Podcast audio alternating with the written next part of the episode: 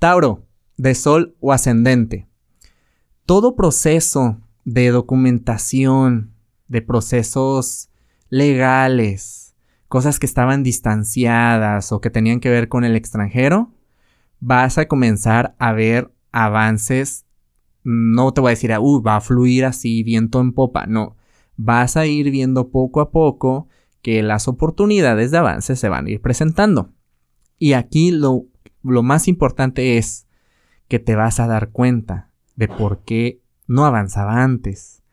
Quizá se puede ver reflejado en una de tus características, que a lo mejor la terquedad de querer hacer las cosas o que salgan como a ti te gustaría que salieran, hacía que las cosas se detengan. Cuando uno persigue o cuando uno está ahí, ¿no? Apegado a la situación, de alguna manera, pues la impaciencia o esta desesperación eh, te puede causar como problemas de que no fluya, ¿no? O que no se dé porque uno está ahí dándole presión.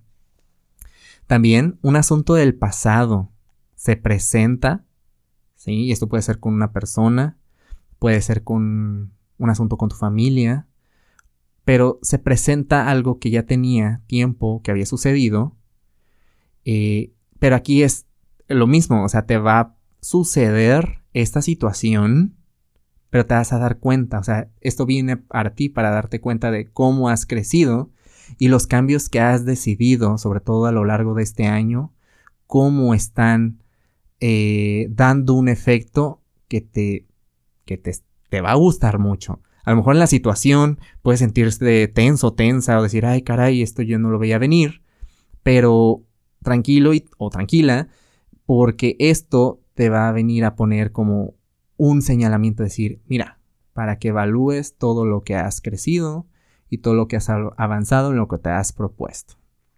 Para mayor información, te invito a que escuches el episodio de la semana del 28 de septiembre al 4 de octubre y búscanos en redes sociales como Caja Astral Podcast.